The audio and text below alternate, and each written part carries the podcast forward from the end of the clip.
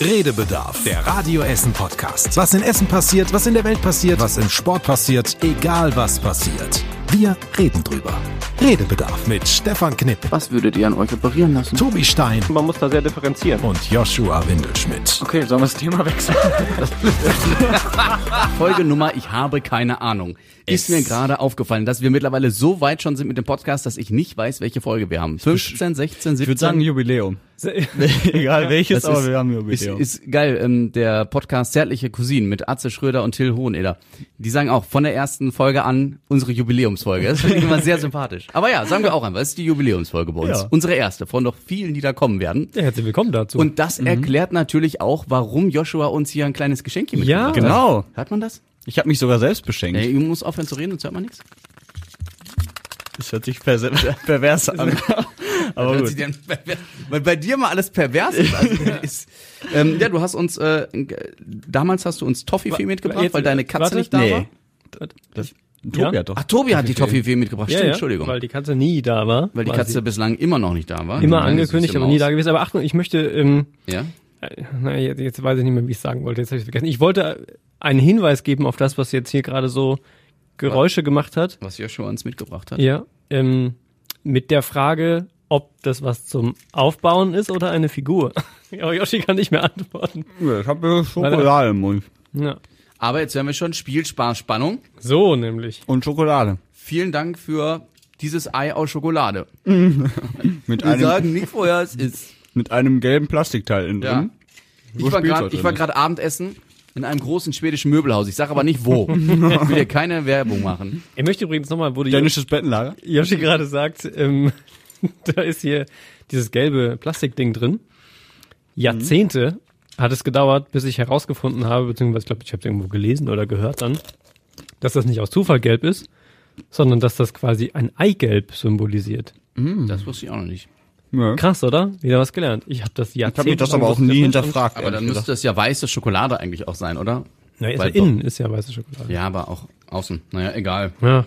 Egal. Und wie immer ist so ein Quatsch da drin. Ich denke mir immer, früher war es doch viel besser, was da drin war, aber Früher heutzutage. war alles besser.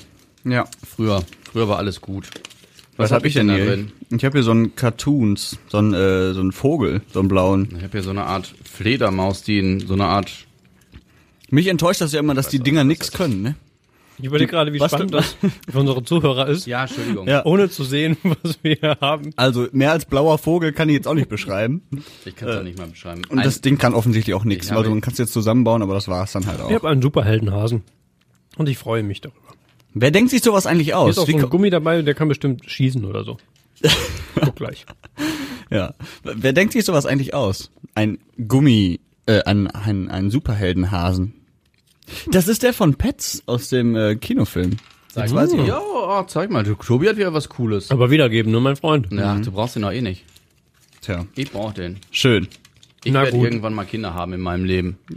Dafür sammelt sie Tobi die jetzt nicht. Also mein erster Sprechtrainer hat ja immer gesagt, Dein erster. Tobi Schokolade. beim Moderieren Ist schlecht. ist richtig, richtig mies. Die Todsünde aller Moderation. Mhm.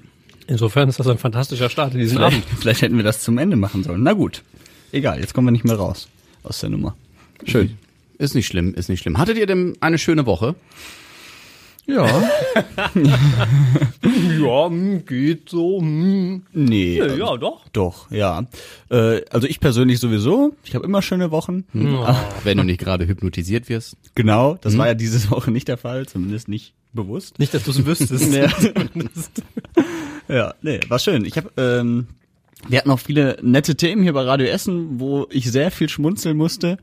Äh, zum Beispiel ein Puff in Altenessen, wo die Stadt Essen 30 Jahre lang nicht wusste, dass es ein Puff ist, sondern eben ein normales Einfamilienhaus, wie auch immer. Und äh, irgendwie haben die da wohl 30 Jahre illegal ähm, Dinge gemacht, die man halt im Puff macht. Ich war noch nie in einem, deswegen kann ich jetzt nicht sagen, was man da macht. Ich kann es mir doch vorstellen. Überraschungseier aufbauen. Also ich schätze Inhalt. auch. Ich schätze auch. Deswegen hat da wahrscheinlich niemand Puffreis was herstellen. Wahrscheinlich hat da deswegen niemand was gegen gesagt. Naja, auf jeden Fall wird das jetzt äh, versteigert. Äh, ich glaube für 220.000 Euro ungefähr. Und äh, es darf keiner mehr einen Puff draus machen. Was natürlich, Was? was natürlich viele Käufer jetzt abschreckt. Aber ja, weil die Stadt jetzt wohl aufpassen will. Aber das fand ich sehr interessant.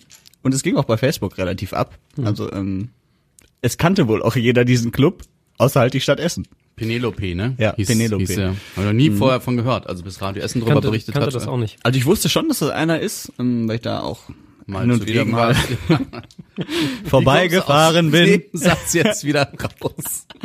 Äh, muss ich gar nicht.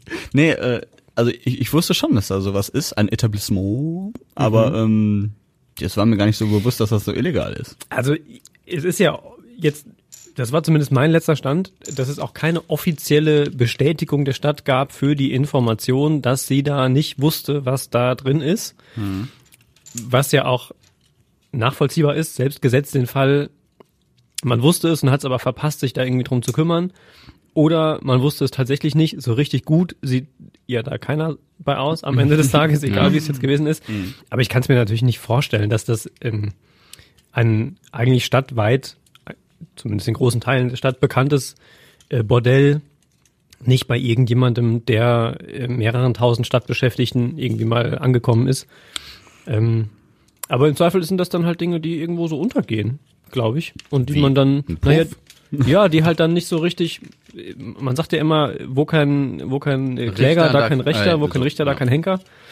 Ähm, und ja, also ich könnte mir halt auch vorstellen, dass das dann so, so unter, unter der Oberfläche einfach irgendwie lief und sich da keiner so richtig drum gekümmert hat. Hm. Aber wissen wir nicht, ist ja alles, alles Spekulation. Fakt ist aber offensichtlich, dass das 30 Jahre lang ähm, niemand so richtig gestört hat, bis zu einer Brandschutzmeldeanlageüberprüfung. Und da hat dann jemand gesagt, na, ach, guck mal, Die sind ja alle nackig. das ist, ja, da müssen wir aber mal nachfragen, was da Sache ist. Ja. Ja. Ich finde dieses Wort Puff so toll. Habe ich schon gemerkt. Es ist so süß. Und das passt einfach eigentlich gar nicht dazu, ne? Also es ist ja, Ich weiß nicht, ich war ja noch nie in einem.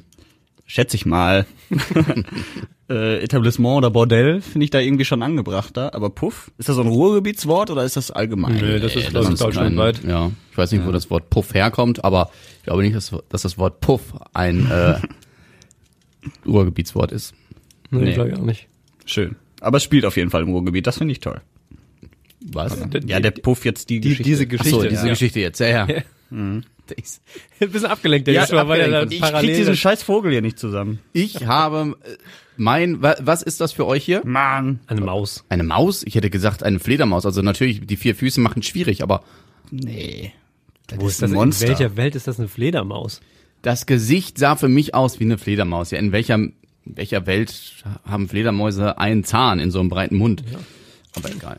Wir können auf jeden Fall, ich habe jetzt eine blendende Idee gehabt, außerdem habe ich immer noch nicht das Teil wieder zurückbekommen von dir, Stefan. Welches Teil? Nee, ich Du, dachte, das das, Blaue? das hast du mir doch geschenkt. Du hast, du hast dir das genommen und Du hast gesagt, gesagt, du hast du doch- brauchst das ja nicht. Du hast gesagt, ja, ist okay, dann behalt das, hast du gesagt. Wir können es nachhören hinterher. ja, na gut. Ähm, in jedem Fall kam mir die fantastische Idee, wo wir jetzt doch schon wieder darüber reden. Wir können ja hinterher ein schönes Foto davon machen und das dann unseren Hörern zur Verfügung stellen über die sozialen Medien.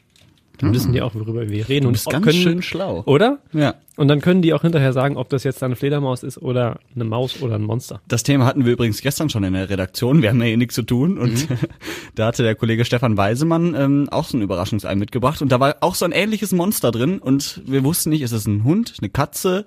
Was soll das überhaupt?